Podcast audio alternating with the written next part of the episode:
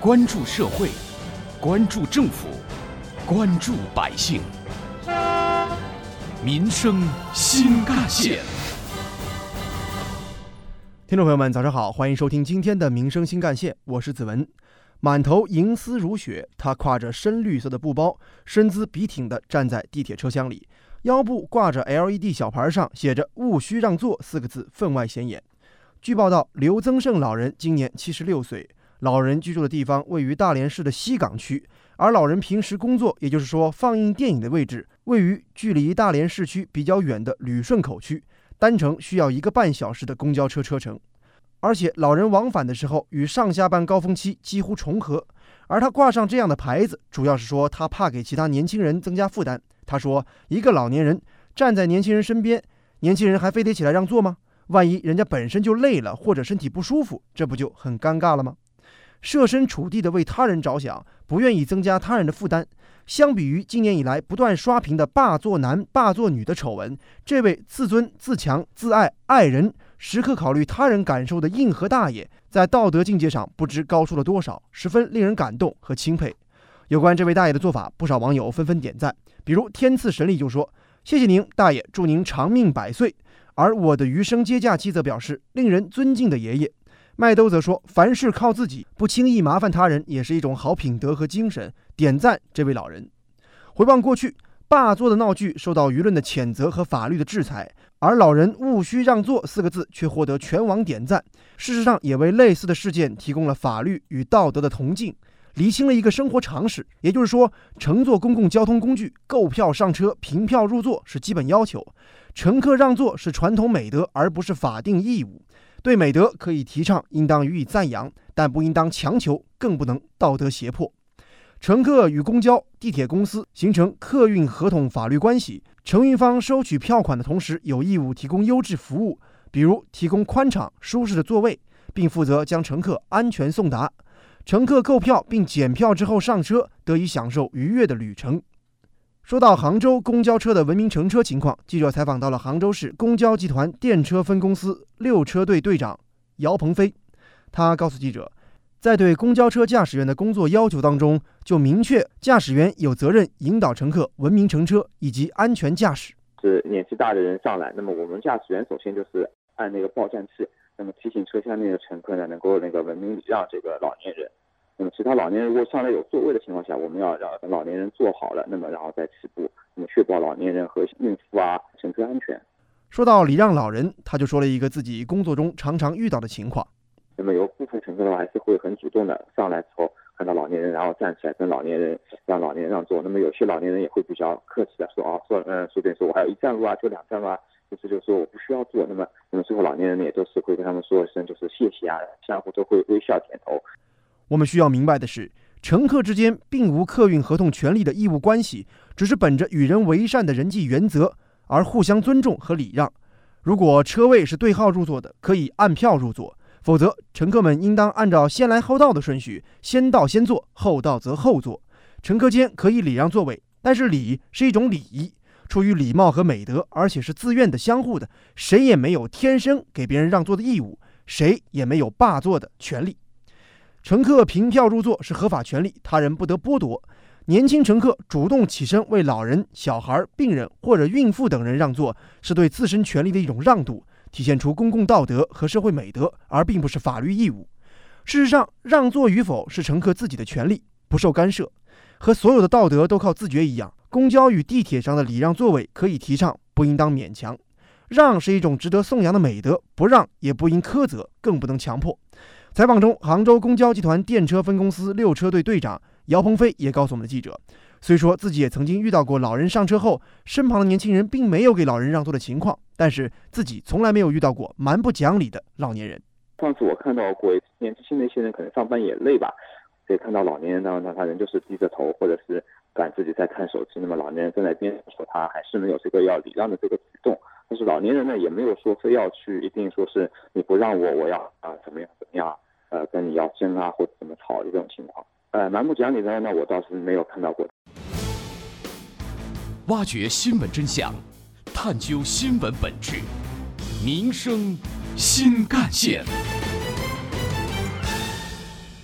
有的年轻人可能没有及时为老人让座，或许是累了、困了，或者一下子没有反应过来，也许是打着引号的无心之过，并不是不懂得礼让老人。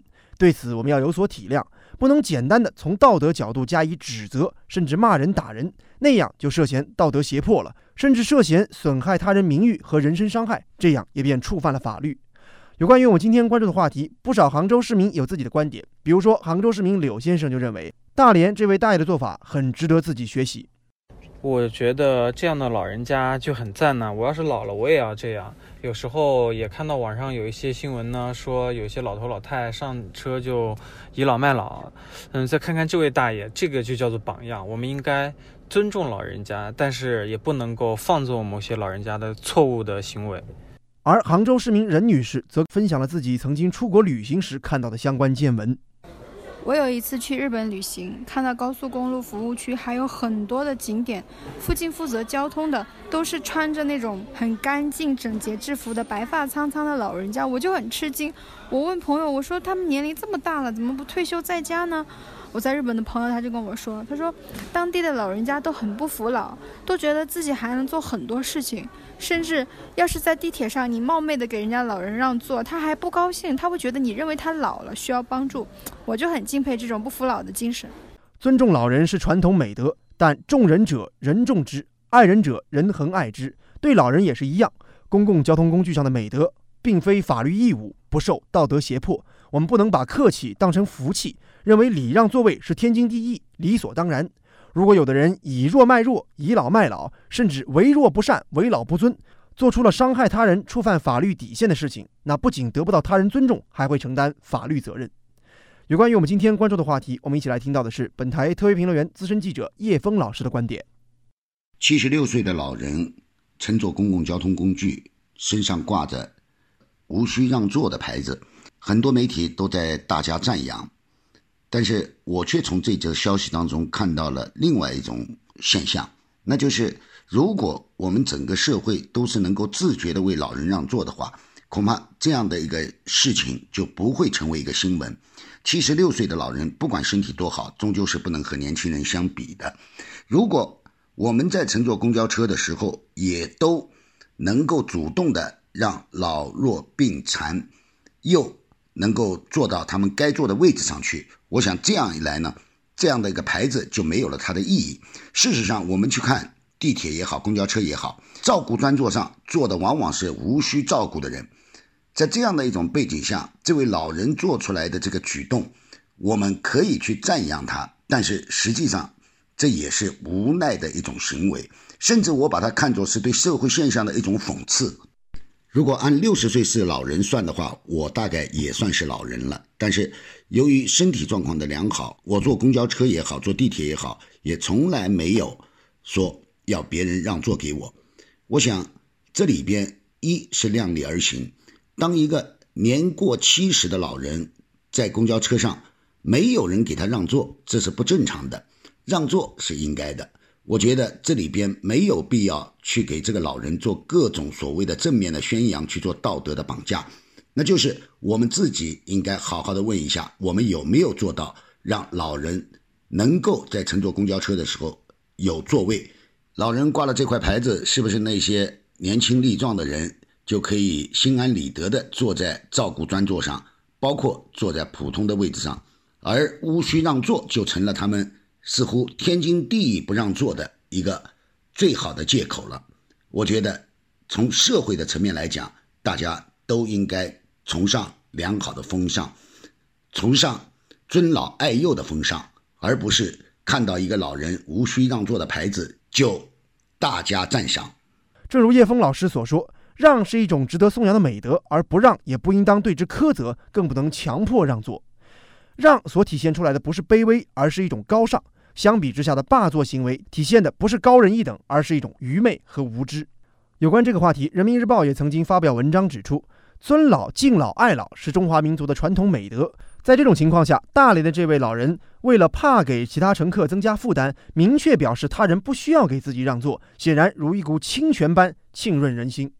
应该看到，倚老卖老毕竟是少数，全社会的文明程度还是在朝着好的方向发展。个别不讲理的老人不能代表所有老人。而那些见年轻人不愿让座就索性坐在人家腿上，甚至辱骂、殴打年轻人的老人，毕竟是极少数的。不能因为有这样的个别老人存在，就以偏概全地认为所有老人都不善良。随着社会文明程度的提高，让座已经不再是一个问题。不能总在抓眼球的新闻当中去了解社会，也不能一叶障目就匆忙下定论。人们看到更多的是年轻人主动给老人让座。只要有一颗包容的善良之心，相互理解、换位思考，就一定能使文明社会的程度再提升一个档次。和主动让座他人一样。务虚让座其实也是一种美德，一种道德自觉。而这种自觉，无论是基于内心朴素道德的自发，还是基于权利义务法律意识的觉醒，都是一座城市文明法治的闪光点，也是城市精神文明建设、法治文化建设进步发展不可或缺、必须倚仗的内在道德底蕴所在。好，感谢您收听今天的民生新干线，我是子文，下期节目我们再见。